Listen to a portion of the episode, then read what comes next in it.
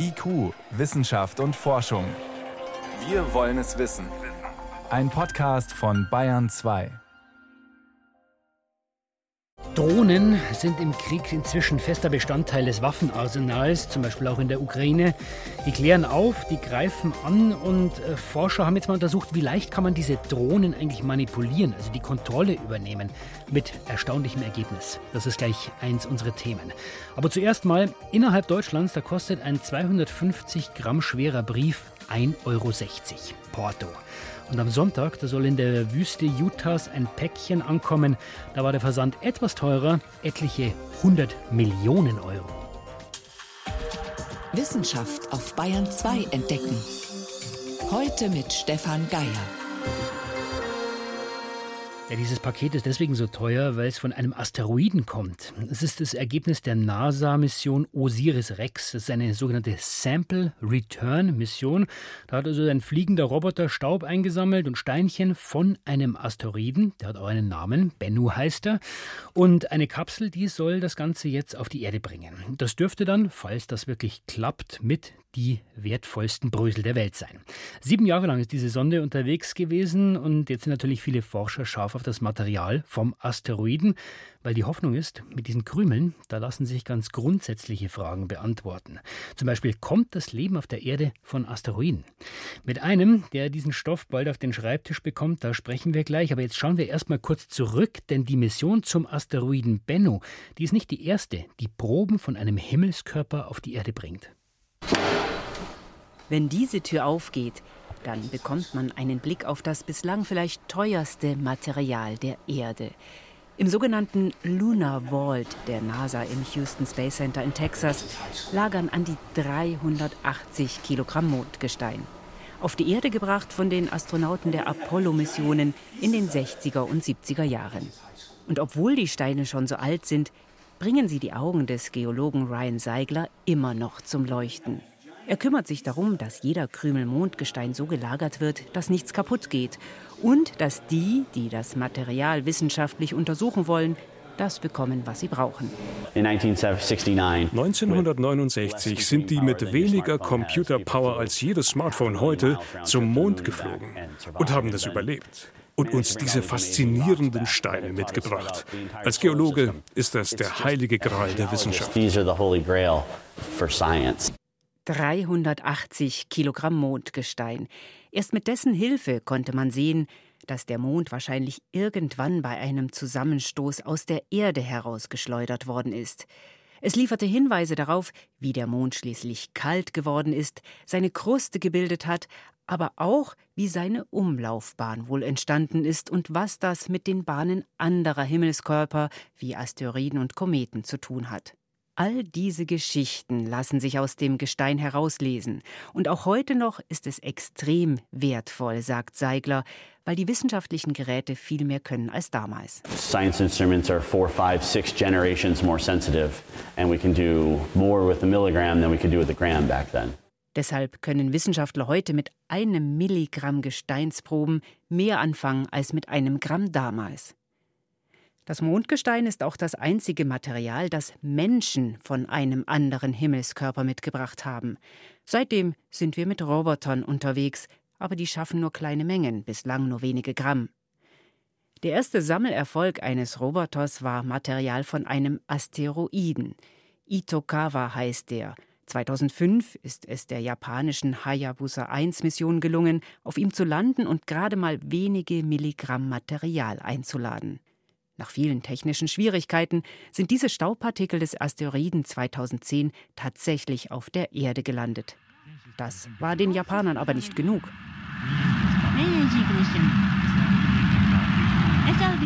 Und deswegen haben sie Hayabusa 2 gestartet. 2014 ist diese Sonde losgeflogen. Abholziel der Asteroid Ryugu. Weil das Landen dort aber nicht so einfach war wie geplant, hat es bis 2019 gedauert, um Gesteinsproben zu sammeln. Und auch dieses Päckchen ist auf die Erde zugestellt worden. An Bord waren immerhin 5,4 Gramm Asteroidenmaterial, mehr als ein Stückchen Schokolade wiegt. Aber dann wird es schon dünn, was Material aus dem All anbelangt.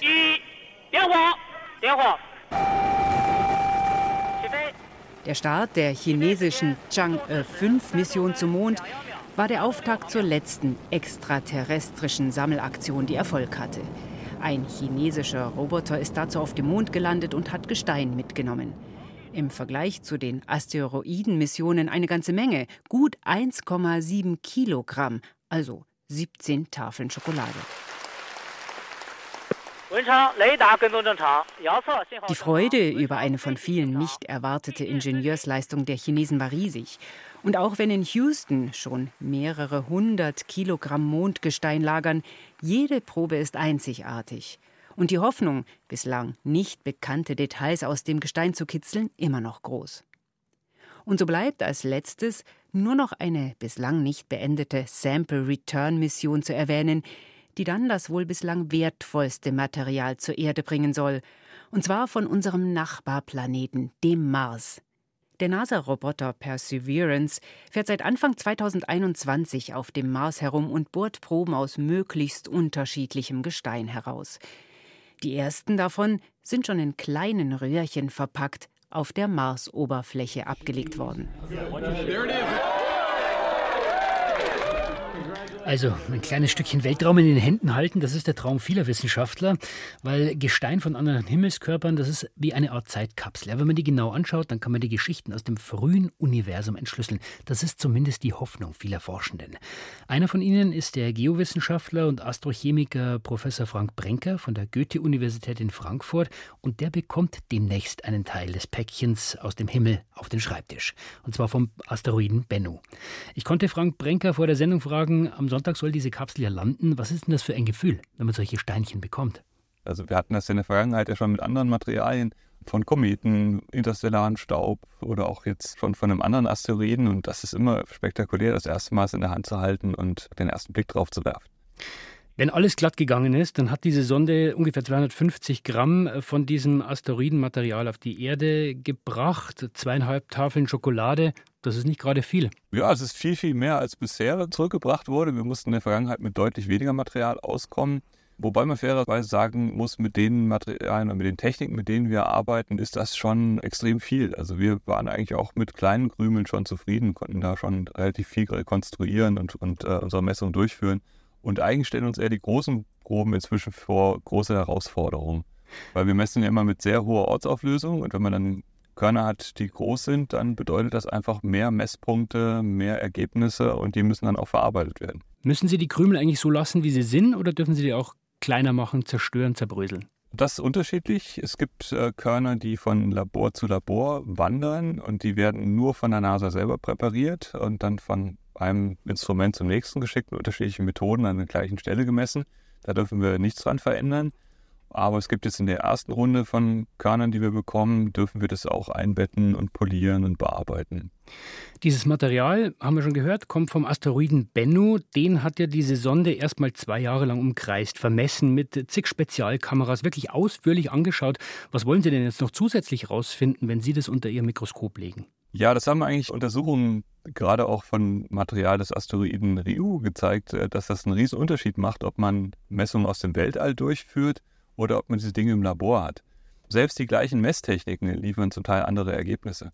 Aber was noch viel entscheidender ist, ist, wir können mit Messtechniken arbeiten, die man eben nicht Huckepack auf einer Raumsonde mitnehmen kann. Weil sie zu groß sind. Weil die Instrumente zu groß und zu komplex sind, genau, weil man einen Schritt äh, Probenpräparation auch braucht. Und das ist eigentlich das, was noch größer ist. Das kann man einfach nicht unterwegs machen. Können Sie uns ein Beispiel nennen? Also was wäre so eine Untersuchungsmethode? Wo schaut man da genau hin? Ja, wir benutzen zum Beispiel Transmissionselektronenmikroskopie. Dafür muss die Probe dünner sein als 100 Nanometer. Das heißt, wir brauchen spezielle Techniken, die diese Probe auf diese Dicke bringen. Oder das funktioniert es nicht. Und damit können wir aber die Strukturen entschlüsseln im Detail. Und diese Informationen liefern uns Eckdaten über die Entstehung des Materials, über seine Geschichte, also welche Temperaturen das Material gesehen, Gab es mal einen Impact auf der Oberfläche? Lag das Korn überhaupt auf der Oberfläche? Also sehen wir Einwirkungen von kosmischer Verwitterung.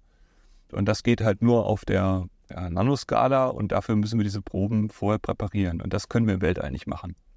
Jetzt heißt es immer, Herr Brinker, wenn wir die Asteroiden verstehen, dann lernen wir auch was über unseren Ursprung. Also nicht nur unser Sonnensystem, sondern auch von der Erde. Was heißt das genau?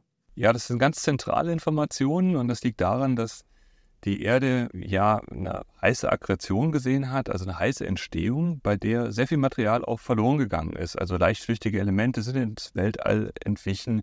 Und das bedeutet für uns auch, die Erde hätte wahrscheinlich gar keine Ozeane, kein freies Wasser auf der Oberfläche, wenn nicht zu einem späten Zeitpunkt noch Asteroiden auf die Oberfläche eingeschlagen wären und dann Wasser und organische Bestandteile mitgebracht haben. Und deshalb ist es natürlich total wichtig, jetzt sich diese Bestandteile anzugucken in ihrer Urform.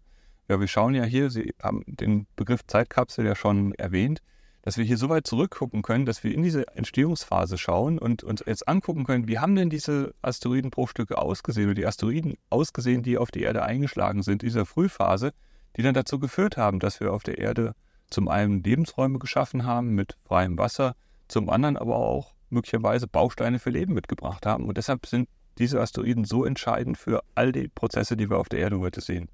Jetzt könnte man ja sagen, gut, Asteroiden, man braucht ja nur auf der Erde rumlaufen und man findet viele Bruchstücke von solchen Asteroiden auch in Form von Meteoriten. Muss man da überhaupt diesen Aufwand treiben, wirklich ins All zu fliegen? Warum nimmt man nicht einfach die, die auf der Erde gelandet sind? Da gibt es doch genug. Ja, wir finden relativ viele Meteorite auf der Erde, das ist richtig. Aber wir haben auch gerade in der Vergangenheit gesehen, dass gerade die Wechselwirkung dieses Materials bei der Landung auf der Erde eine enorme Rolle spielt. Äh, vor allen Dingen für Kohlenwasserstoffverbindungen, also für die organischen Bestandteile. Da macht es schon einen riesen Unterschied, wenn dieses Material durch die Atmosphäre saust und da zum Teil ja wirklich erheblich erhitzt wird auch. Dann sehen wir gerade bei den organischen Bestandteilen sehr, sehr starke Veränderungen. Und dann fallen die zur Erde und dann ist es ja so, selbst wenn man das gesehen hat, dass die gefallen sind, dann findet man die ja nicht zwangsläufig sofort. Das heißt, da vergeht ein bisschen Zeit. Möglicherweise hat man schon so ein bisschen, wenn es in der Wüste irgendwo liegt, vielleicht ein bisschen Frühnebel. Wenn man Pech hat und, und es landet in einer anderen Region, dann regnet es vielleicht auch schon. Und das führt zu solchen erheblichen Veränderungen des Materials, also gerade von den Bestandteilen, die empfindlich sind, wie organische Bestandteile, dass wir nachher nicht mehr ganz sicher sein können, ob die Informationen, die wir dann erhalten, wirklich alleine vom Asteroiden stammen oder ob wir dann schon eine Wechselwirkung mit der Erde sehen. Das heißt, im Wesentlichen könnte man dann feststellen, ob, naja, nennen wir es mal die Bausteine des Lebens von Asteroiden kommen. Absolut. Das ist eine der, wichtigsten und drängendsten Fragen dabei. Also wir wissen, dass wir eine sehr, sehr komplexe Organik schon haben auf Asteroiden, die sehr, sehr früh angelegt werden, also die wirklich extrem komplex sind. Also wir kennen bei manchen Meteoritenproben finden wir Zehntausende von verschiedenen organischen Verbindungen. Wir haben Proben, bei denen wir 70 verschiedene Aminosäuren gefunden haben, inklusive einiger Bausteine, die wir für unsere DNA brauchen. Das heißt, diese Komponenten scheinen da zu sein. Aber das ist eine so wichtige Frage, dass wir uns da wirklich sicher sein müssen. Und deshalb ist es wichtig, dass wir hier völlig ungestörtes Material jetzt auf die Erde bekommen, wo wir wirklich auf die Prozesse des Asteroiden schauen und dann wirklich jetzt festnageln können, ist es wirklich so, dass diese Asteroiden die kompletten Bausteine für Leben liefern. Wenn das so ist, und das ist halt die Konsequenz daraus, dann brauche ich nur noch irgendwie einen geeigneten Lebensraum und dann ist es unweigerlich so, dass sich dort höchstwahrscheinlich Lebensformen bilden. Damit ist die Jagd nach Leben im Sonnensystem, äh, bekommt damit natürlich nochmal eine andere Relevanz. Jetzt gibt es ja noch einen ganz anderen Grund als die Frage nach, woher kommt das Leben? Einen ganz banalen Grund. So ein Asteroid äh, kann uns ja auch auf der Erde mal bedrohen. Äh, diese Krümel, die jetzt auf die Erde kommen, helfen die uns auch zu verstehen, wie wir uns dann möglicherweise verhalten müssen, wie wir so ein Ding abwehren können? Ja, das ist sicher auch eine der Hauptaufgaben, die äh, damit verfolgt werden. Und was man tut, auch an diesen kleinsten Krümeln, wir werden auch die physikalischen Eigenschaften dieses Materials untersuchen. Also die Härte, die Widerstandsfähigkeit, die Brüchigkeit, die Dichte. Und äh, diese Eckdaten brauchen wir, wenn wir erfolgreich einen Asteroiden abwehren wollen. Und wenn es soweit ist, wenn die Ergebnisse da sind, dann lade ich Sie jetzt schon wieder ein, zu uns zu kommen, zu IQ und zu berichten, welche Geschichten denn wirklich drinstecken in diesem Asteroidenmaterial. Professor Frank Brinker, Geologe, Geowissenschaftler an der Goethe-Universität in Frankfurt. Er bekommt demnächst ein Päckchen aus dem Himmel, ein paar Krümel Asteroidenstaub direkt auf den Schreibtisch vom Asteroiden Benno. Vielen Dank für das Gespräch, Herr Brenker. Ja, vielen Dank. Bayern 2. Wissenschaft schnell erzählt. Das macht Johannes Rostäuscher. Und los geht's mit der Frage, wie viele Zellen hat der menschliche Körper? Ja, genau. 36.000 oder 36 Millionen oder 36 Milliarden. 1000 Millionen, das ist wahrscheinlich alles viel In zu wenig. Tat, äh, war, war Trick. 36 Billionen. Billionen. Also 36.000 Milliarden. Also bei einem Mann, bei einer Frau wären es 28 Milliarden ungefähr. Ich habe mal ausgerechnet, wie lange man zählen müsste, wenn man die jetzt mit der Hand zählt. Eine pro Sekunde, das wären 1,1 Millionen Jahre. Dann wird, hätte man alle gezählt. Wird schwierig. Wie machen es die Forscher? Naja, die zählen nicht, die rechnen. Die haben Quellen ausgewertet, 1500, die schon da waren über Zellgrößen und Organgrößen. Wo das nicht gereicht hat, selber nochmal gerechnet und dann am Ende alles zusammen und da kommen eben diese 28 bis 36 Billionen raus. Das ist natürlich ungenau und fehlerbehaftet, aber sie sind sich recht sicher, dass es einigermaßen genau stimmt. Und da ist dann alles dabei, alle Zellen. Alle zum Beispiel die roten Blutkörperchen und die Thrombozyten, die machen schon alleine 80 Prozent aller menschlichen Körperzellen aus. Mhm. Die Epithelzellen, die unsere Organe auskleiden, die relativ großen Muskelzellen, die wahnsinnig langen Nervenzellen, die bis zu einem Meter lang werden, aber dafür wahnsinnig dünn. Und die größte Zelle, was man ja weiß, das ist die Eizelle, die man sogar mit dem Auge sieht. Und was kann man dann da ablesen? Naja, die sagen natürlich, man kann davon einiges ablesen, wenn die größer werden.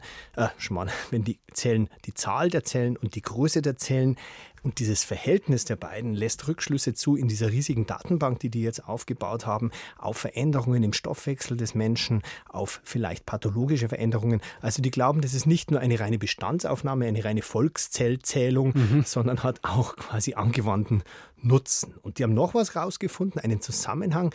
Je größer oder je kleiner die Zelle, desto mehr gibt's.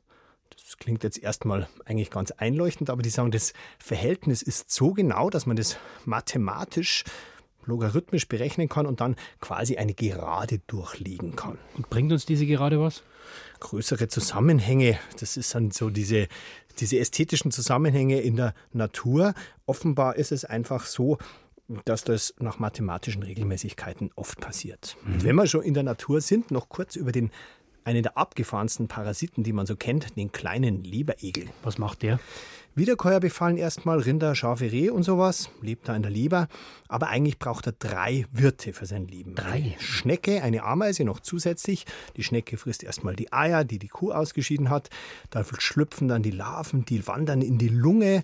Dann kotzt, also hustet die Schnecke die Larven aus in seiner, in seiner Kugel von Schleim, auf die wiederum die Ameisen total scharf sind und die Ameisen fressen die und dann wird es ungemütlich für die Ameise. Eine von diesen Larven wandert ins Gehirn. Okay, und macht da was? Und beginnt die Ameise zu kontrollieren. Die Ameise muss dann einen Grashalm rauf und verbeißt sich da mit den Kiefern. Und dann kommt die Kuh und frisst sie wieder. Im Idealfall. Und wenn die Kuh nicht kommt, muss sie wieder runter. Und das hat man jetzt rausgefunden, wann die wieder runter muss. Wenn es 20 Grad warm wird, damit sie nicht verbrutzelt. Und damit sie dann normal weiterlebt und im Idealfall, wenn es wieder kühl wird, wieder raufgeht und auf die nächste Kuh wartet. Der kleine Leberegel, der ist beschäftigt. Johannes Rostäuscher mit den Kurzmeldungen.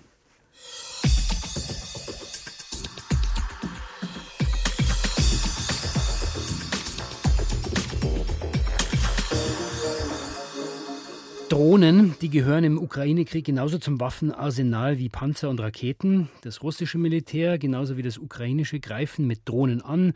Die lassen Drohnen Sprengsätze abwerfen, spähen den Feind aus und so weiter. Und weil Drohnen so normal geworden sind, wird natürlich auch die Drohnenabwehr immer wichtiger. Jetzt kann man natürlich eine Drohne einfach abschießen, aber die werden auch aus der Ferne manipuliert und zwar von Hackern, die versuchen in die Steuersysteme einzudringen. Forscher wollten jetzt mal testen, wie leicht ist das eigentlich? Und mein Kollege Peter Welchering hat sich zeigen und erklären lassen, wie Informatiker Drohnen und sogar Satelliten hacken und was man dagegen tun kann. Für das Militär ist es ein Schreckensszenario. Feindliche Truppen sollen mit Hilfe von Drohnen attackiert werden, doch kurz nach dem Start weichen die Drohnen vom Kurs ab. Und greifen die eigenen Stellungen an, weil es Angreifern gelungen ist, die Steuerung zu übernehmen. Das droht nicht nur bei militärischen Einsätzen, sondern auch bei zivilen.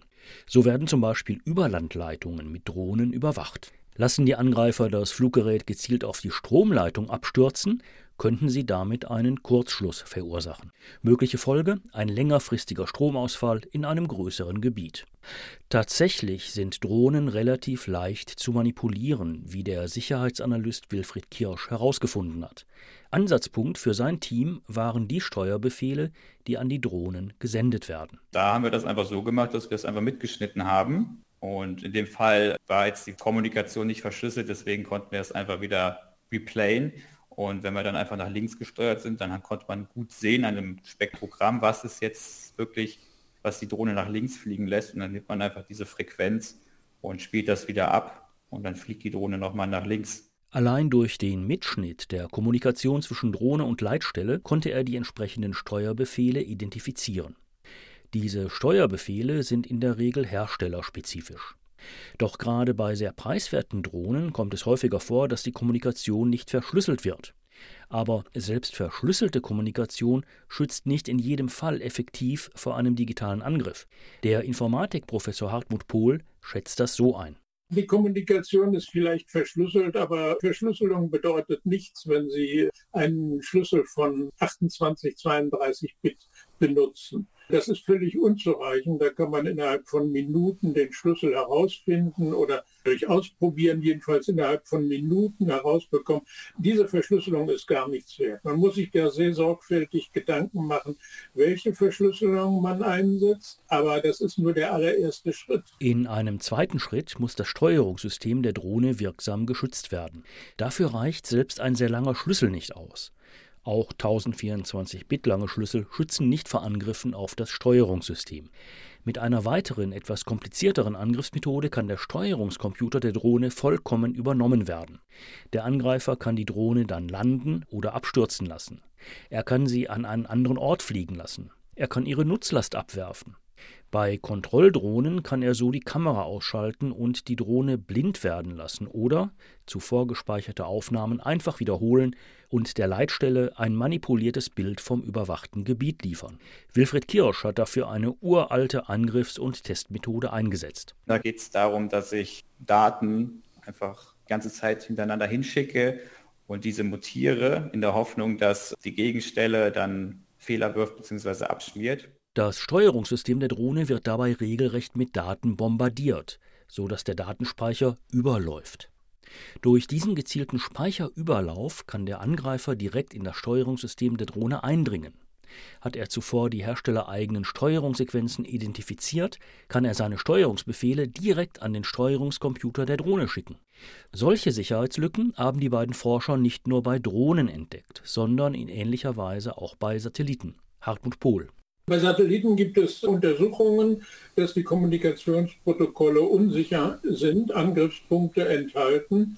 Und tatsächlich sind ja auch schon Satellitennetze gestört worden im aktuellen Fall. Also diese Angriffe funktionieren für mich erstaunlicherweise, weil sie relativ leicht hätten vermieden werden können. Durch solche Security-Tests, dass man die Angriffspunkte identifiziert und behebt. Das gilt auch für Satellitennetze wie Starlink oder Kuiper. Aus nachrichtendienstlichen Kreisen ist bekannt, dass der russische Militärgeheimdienst GRU fertige Einsatzpläne in der Schublade hat, um Kommunikationssatelliten gezielt auszuschalten wenn mit ihrer Hilfe zum Beispiel ukrainische Angriffs- oder Aufklärungsdrohnen gesteuert werden. Nur weil das Satellitennetzwerk Starlink das Gebiet der Krim noch nicht ausreichend abdeckt, ist es dort bisher nicht zu solchen Abschaltaktionen gekommen. Wohl aber wurden einzelne Kommunikationssatelliten anderer Anbieter gleich zu Beginn des Ukraine-Kriegs von GRU-Technikern für einige Stunden abgeschaltet, um militärische Kommunikationskanäle der ukrainischen Armee zu unterbrechen. Beim Satellitendienst Kuiper von Amazon, der in wenigen Monaten die ersten Satelliten ins All schießen will, hat man zumindest das Problem erkannt. Deshalb testen die Sicherheitsspezialisten Abwehrsoftware, mit der sie die Kommunikations- und Steuerungssysteme der Kuiper-Satelliten auf besondere Weise vor feindlichen Übernahmen schützen. Drohnenhacken leicht gemacht, könnte man auch sagen. Peter, Peter Welchering war das. Und soweit war es das vom IQ-Team für heute. Stefan Geier war im Studio.